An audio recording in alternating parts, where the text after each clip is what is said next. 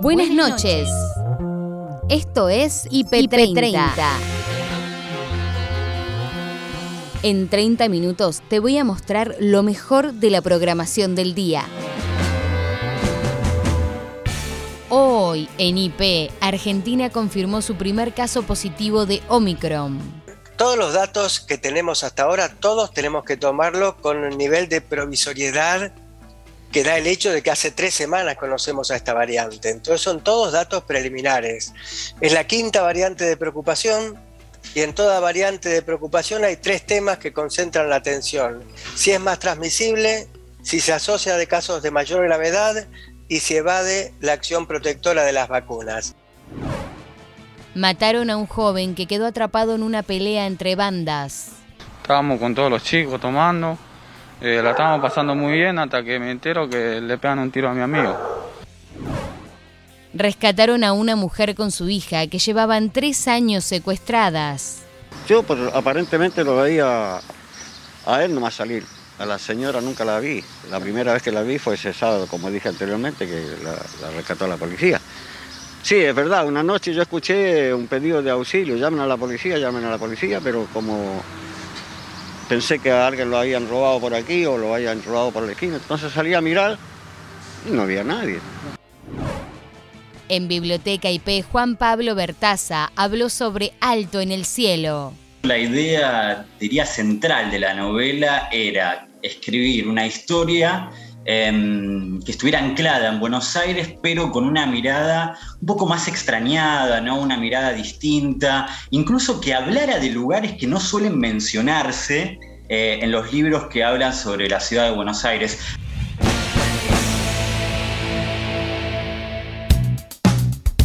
Lo importante de la jornada en IP Central con Noelia Barral Grijera y Gabriel Sued un distrito que se suma a la aplicación del pase sanitario. Ya sabemos que se estaba aplicando en Tucumán con mucho éxito porque impulsó la campaña de vacunación allí. Se está aplicando en Salta también con el mismo éxito. Y ahora es el distrito más poblado del país, la provincia de Buenos Aires, nada más ni nada menos, que va a pedir pase sanitario. Con eh, algunas medidas que van más allá del pase sanitario que está ideando Nación. Todavía no se aplicó, pero ya la ministra de Salud, Carla Bisotti, habló sobre la posibilidad de un pase sanitario a nivel nacional. Este pase sanitario anunciado hoy por el gobernador Axel Kicillof va un poco más allá. Por eso seguramente también va a traer alguna discusión. Eh, pero creo yo, para desarticular esa discusión, Kicillof arrancó anunciando otra medida que tiene que ver con la vacunación libre en la provincia de Buenos Aires a partir de los tres años. Lo decía de esta manera.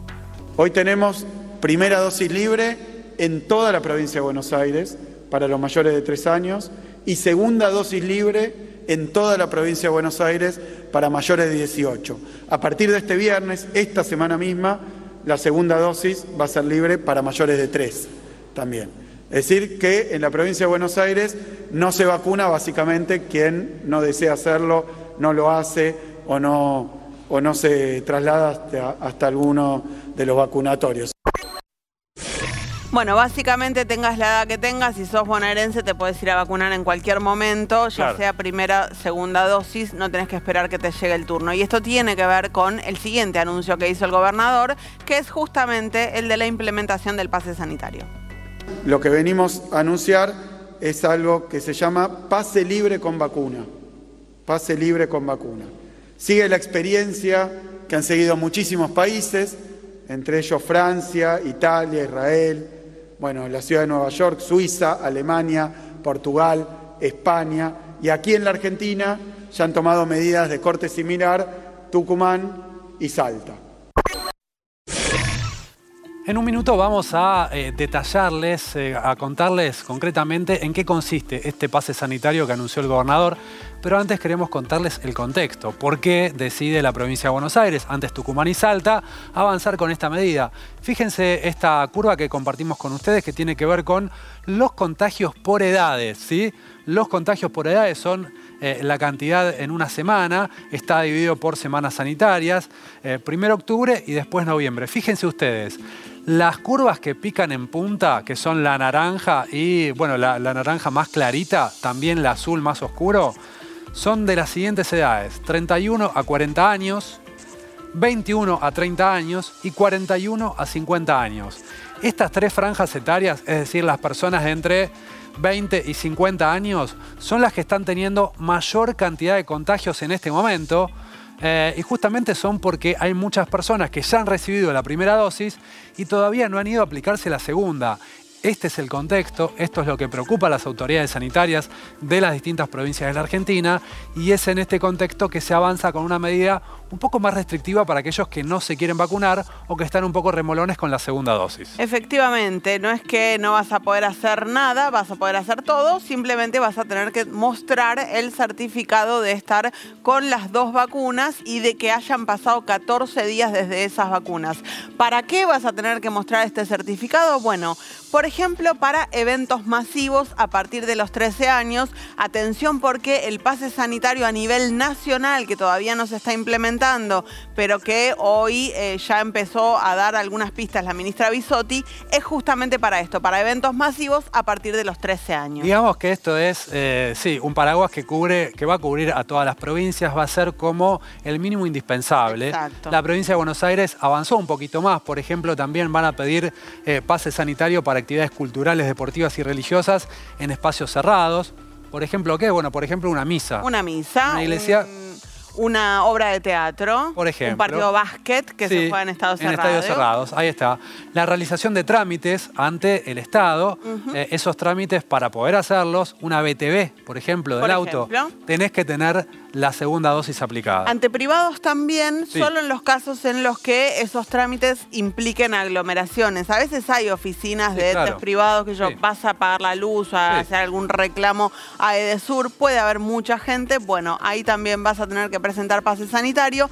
Y además, los trabajadores que realicen atención al público, ya sea en entidades públicas o en entidades privadas, van a tener que presentar pase sanitario. Atención con esto, ha generado mucho ruido en Europa, Claro. por Sí, sí. ejemplo.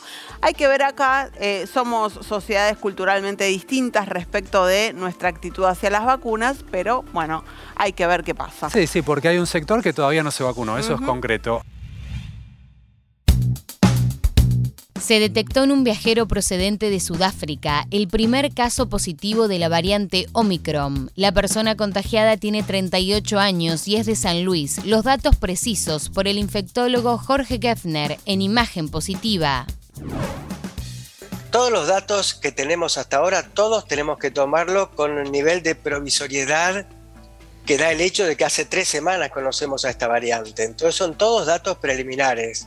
Es la quinta variante de preocupación y en toda variante de preocupación hay tres temas que concentran la atención.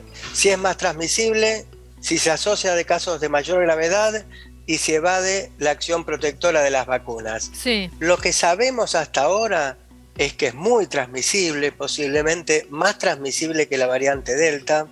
Sabemos que va a tener potencial para bajar un escalón en la efectividad de las vacunas, no hacer que las vacunas no medien defensa, que no va a ser el caso, pero sí bajar un poquito la efectividad o dos poquitos la efectividad, no lo sabemos.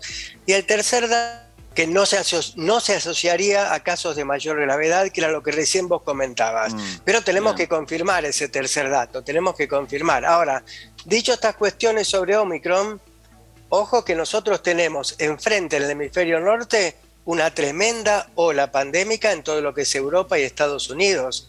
Y eso es hoy por hoy en función de la variante Delta. Es decir, preocupa a Omicron, pero realmente en Europa tenés 60.000 casos por día en Alemania, 40.000 casos por día en Reino Unido, Sí. cuadruplicación del número de casos en Francia y en España. Entonces, preocupa Omicron y también preocupa Delta, que es la variante que hoy por hoy, por de lejos, predomina en Argentina, en AMBA, más del 90% de los casos. Ahora, la ola anterior, que fue en Europa, también de la variante Delta, Jorge, no llegó a la Argentina.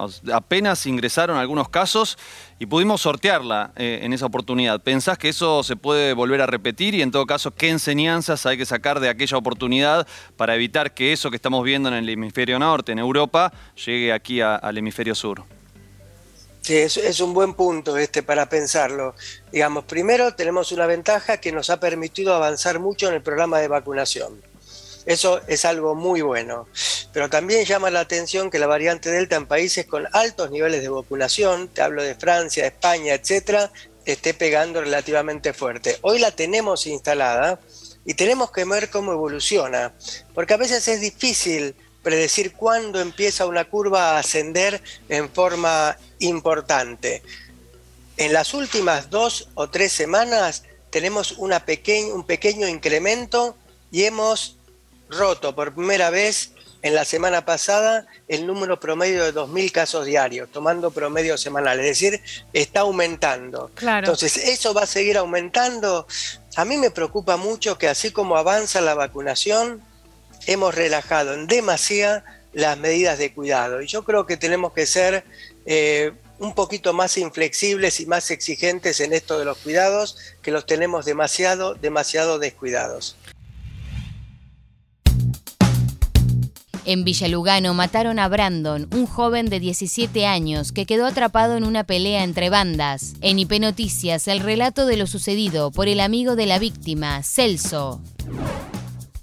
Estábamos con todos los chicos tomando, eh, la estábamos pasando muy bien hasta que me entero que le pegan un tiro a mi amigo.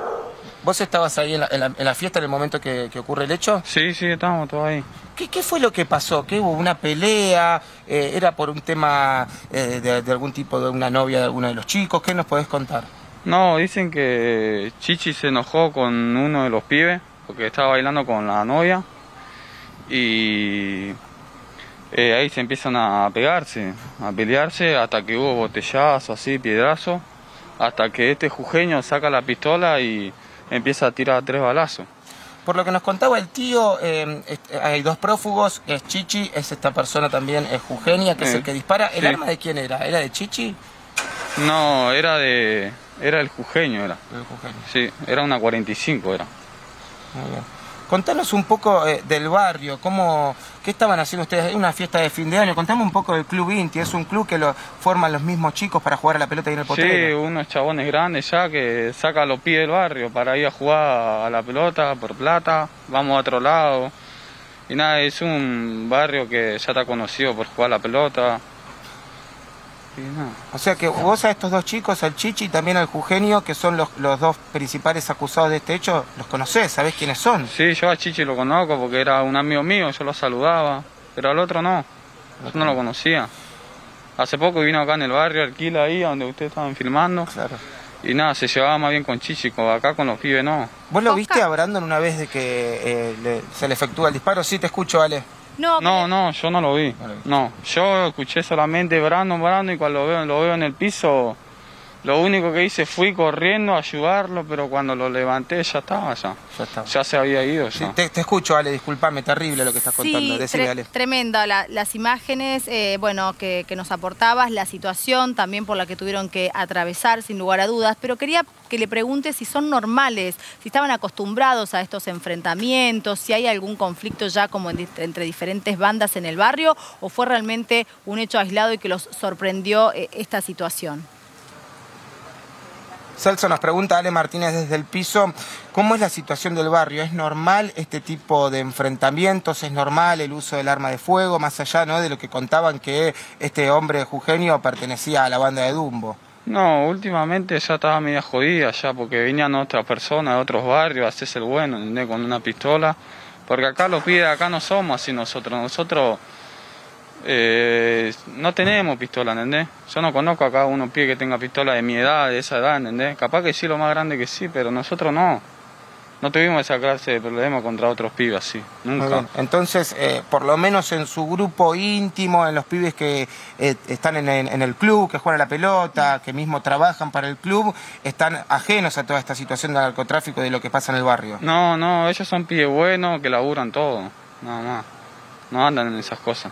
Yo lo conozco porque son eh, gente buena, que quieren lo mejor para los pibes acá al barrio, nada más. Celso, te hago la, última, ya te vamos a dejar tranquilo. Eh, vos lo ves a Brandon tiró en el piso. ¿Cuál es, ¿Qué es lo primero que haces en ese momento? Me imagino que llaman a la ambulancia, pero ya la situación era irreversible. ¿Cómo fue ese momento? No, yo lo veo en el piso y lo primero, él es mi mejor amigo. Eh, todos los días estamos juntos. no, lo veo ahí, voy corriendo y lo primero que hago es quererlo levantar. y no se levantaba más. Yo cuando lo agarré, él ya estaba tirado, ya se había entregado todo, ya con los ojos para arriba, con los ojos abiertos. Y lo primero que hice levantarlo y pedí ayuda y la gente se escondían.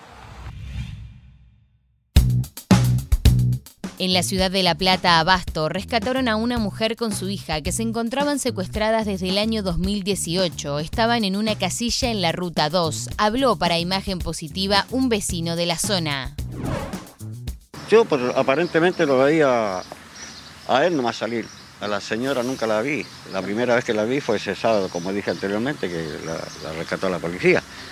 Sí, es verdad, una noche yo escuché un pedido de auxilio, llamen a la policía, llamen a la policía, pero como pensé que a alguien lo habían robado por aquí o lo habían robado por la esquina, entonces salí a mirar y no había nadie, no había nadie. Supuestamente habrá sido la mujer la que estaba pidiendo auxilio, pero nunca me imaginé que era la mujer que estaba pidiendo auxilio. Esta persona ponía la música muy fuerte, ¿no? Para que no se escuchara. Sí, ponía la música fuerte.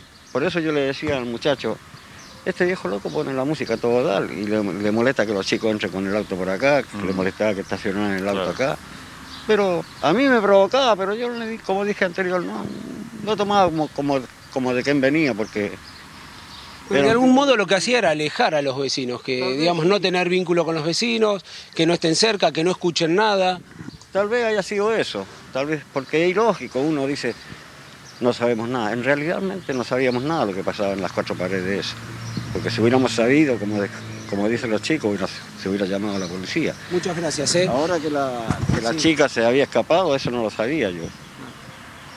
Supuestamente se escapó, tuvo como dos o tres días ahí, por ahí en un bosque, no sé dónde la encontraron.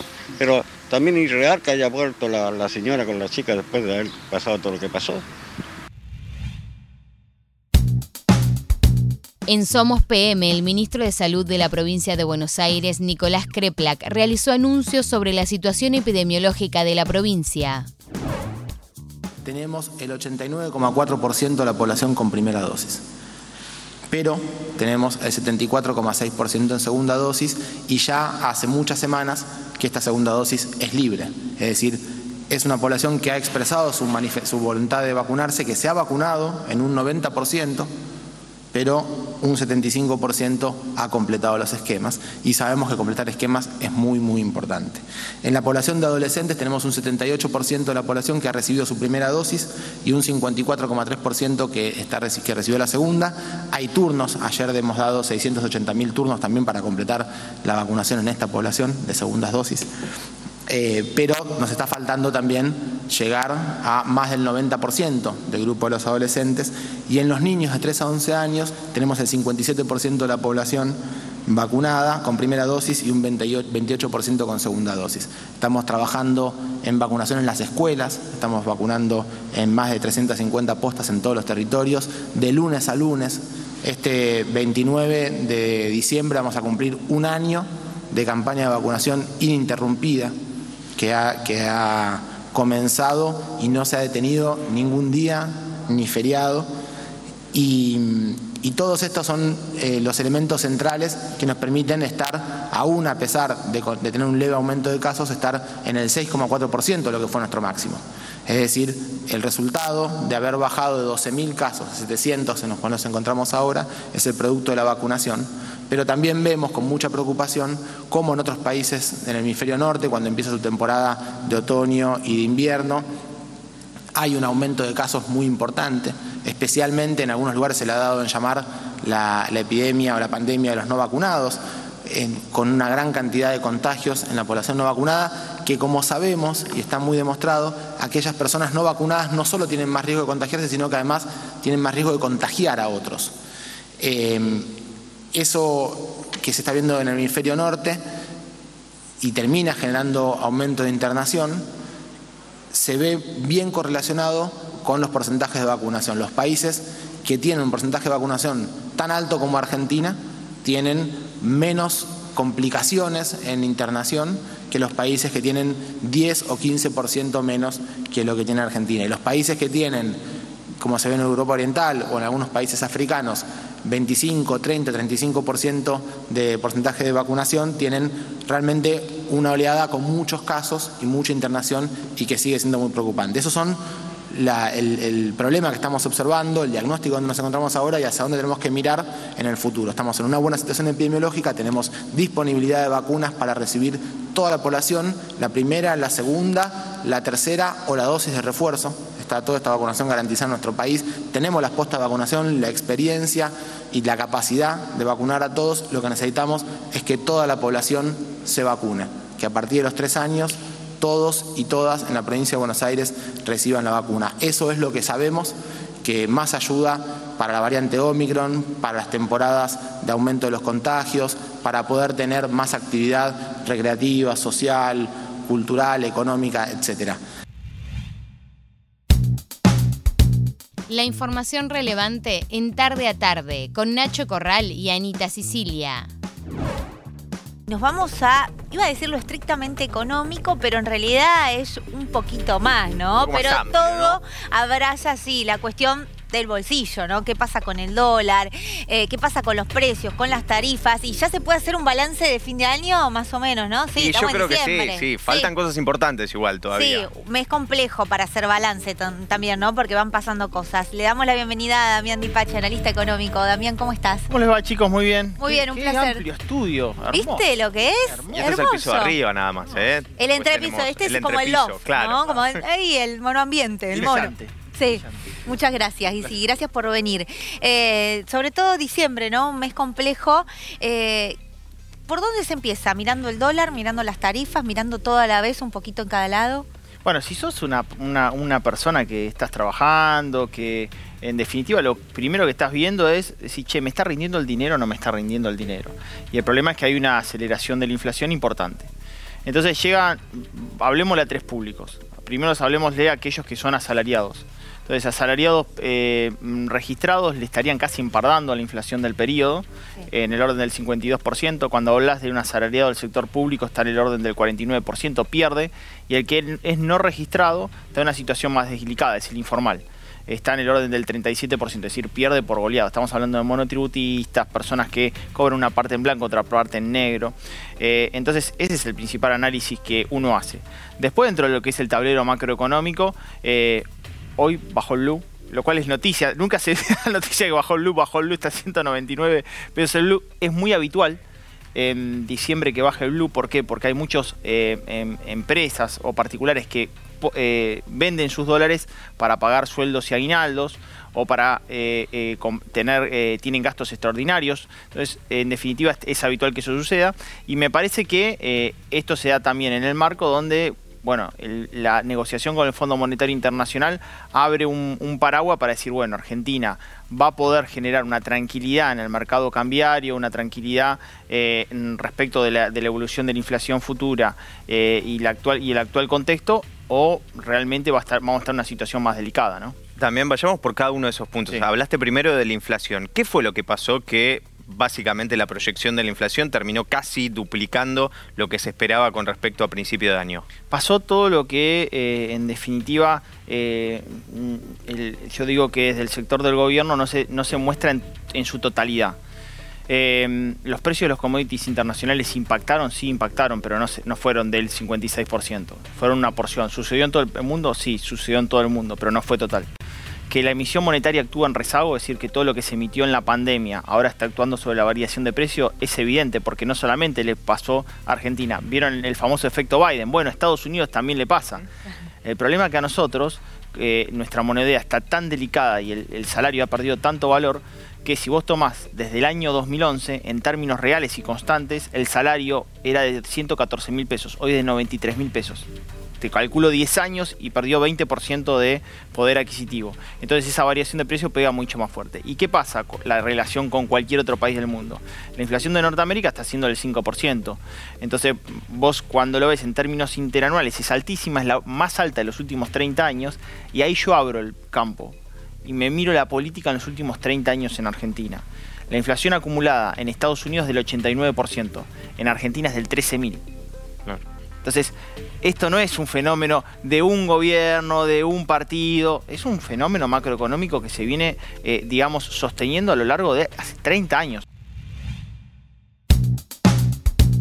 En Doble F, el programa dedicado al fútbol femenino, dialogaron con la jugadora estrella chilena, Yael Oviedo. Hoy en día estoy en la U de Chile. Eh, este, bueno, es mi primer año que, estoy acá, así que actualmente estoy viviendo en Santiago. Yael, buenas tardes, ¿cómo estás? Aldana Flores te, te habla. Bueno, gracias por, por dialogar con nosotros. Te soy sincera, es la primera vez en doble F que hablamos con otro país a través de Zoom, así que estamos súper contentos y súper agradecidos. Vos que pasaste por diferentes ligas, como ser Argentina, eh, también en Brasil, eh, corregime si me equivoco, eh, en España también, ¿qué diferencia notás de, de estas ligas, no? Eh, la verdad que, bueno, con respecto a la Liga Española, creo que estamos un par de pasos eh, atrás porque ya el tema de eh, el fútbol femenino o la profesionalización lo vienen haciendo hace bastante tiempo. es cierto que en Argentina se ha avanzado muchísimo con respecto a hace varios años atrás, pero quedan muchas cosas con, que competir, por ejemplo, también contra Brasil, eh, contra España, que son los países donde me tocó jugar, eh, estamos eh, varios pasos atrás, creo yo. Yael, te traigo nuevamente a la Argentina, por lo menos a vos, virtualmente, y nada como una final en nuestro fútbol, porque además vos vestiste los dos colores, digo, los de Boca y los de la Guay. Contanos un poquito lo que te haya dejado y alguna historia en uno de estos clubes y si vas a poder ver la final y demás. No, sí, obviamente estoy esperando que, que sea la final. como como vos decís, me tocó estar en, los dos equipos. Eh, estoy ansiosa también por, este partido. Eh, y la verdad que tengo muchas historias, muchas amigas en los dos equipos. Eh, tengo muy buenas sensaciones con tanto con la Guay que con Boca. para mí son dos grandes clubes que me han formado como, como persona, como futbolista y me han dado muchísimas cosas. Yael, perdóname que te pongan este apriete, ¿no? Te, te arrincono contra el área, como quien diría, y a ver si definís vos o defino yo. Si tenés que elegir una ganadora, ¿quién te gustaría que se consagre campeón? Campeona, mejor dicho. No, Boca, Boca, Boca, Boca. Soy hincha del club. Soy ah. hincha del club. Ah, perfecto, porque sos Sí, sí, sí. Eh, sí, o sea, cumplí el sueño de, jugar ahí en Boca. Eh, entonces para mí es algo muy especial. Eh, la verdad que toda mi familia también es bostera. Eh, así que siempre que, puedo hinchar por, el club lo voy a hacer y ahora que está en una final nuevamente. Eh, dijiste, tuviste el sueño de jugar, de una hincha que pueda jugar de manera profesional al fútbol. ¿Qué recuerdo te deja haber no solo jugado, sino campeonado con Boca Juniors? Porque fuiste campeona con Boca Juniors. Sí, sí, para mí, eh, como dije anteriormente, fue un, sueño cumplido. Eh, desde muy chica, eh, imagínate que, no sé, hace como 15 años por ahí, no existía el tema de las redes sociales, no se conocía el fútbol femenino, no teníamos Instagram para, no sé, contar, no sé, por ahí nuestra historia, nuestras vidas, y no conocía que había un equipo femenino en Boca. la verdad que cuando me enteré con, con mi papá, decidimos ir, a probar y nada, intentar eh, probar suerte, eh, por así decirlo. Eh, y ahí fue que, llegué a Boca. la verdad que para mí siempre fue un privilegio vestir esa camiseta porque más allá de ser jugadora de fútbol, soy hincha del club y eso creo que tiene algo doble.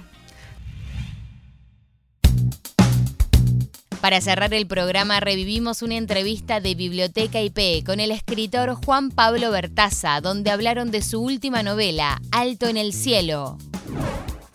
La idea, diría, central de la novela era escribir una historia em, que estuviera anclada en Buenos Aires, pero con una mirada un poco más extrañada, ¿no? Una mirada distinta, incluso que hablara de lugares que no suelen mencionarse eh, en los libros que hablan sobre la ciudad de Buenos Aires. Aparecen, por ejemplo, algunos, vos lo decías muy bien, ¿no? Bueno, el Palacio Barolo, pero tal vez algunos lugares que no son tan conocidos del Palacio Barolo como, no sé, los ascensores o el faro, pero también otros lugares mucho menos conocidos, diría, como por ejemplo esta cosa que me apasiona, que es este taller de refacción de estatuas que está ahí en Plaza Sicilia, es un lugar muy poco conocido, o el Chalecito Díaz, que yo la verdad que creo que no había aparecido antes en un libro y me parece algo increíble porque es un lugar súper raro y, muy interesante. Sí, totalmente. Nombrás incluso eh, a algunos personajes que tienen que ver con el mercado de pulgas, que está aquí enfrente del canal de, de IP Noticias, así que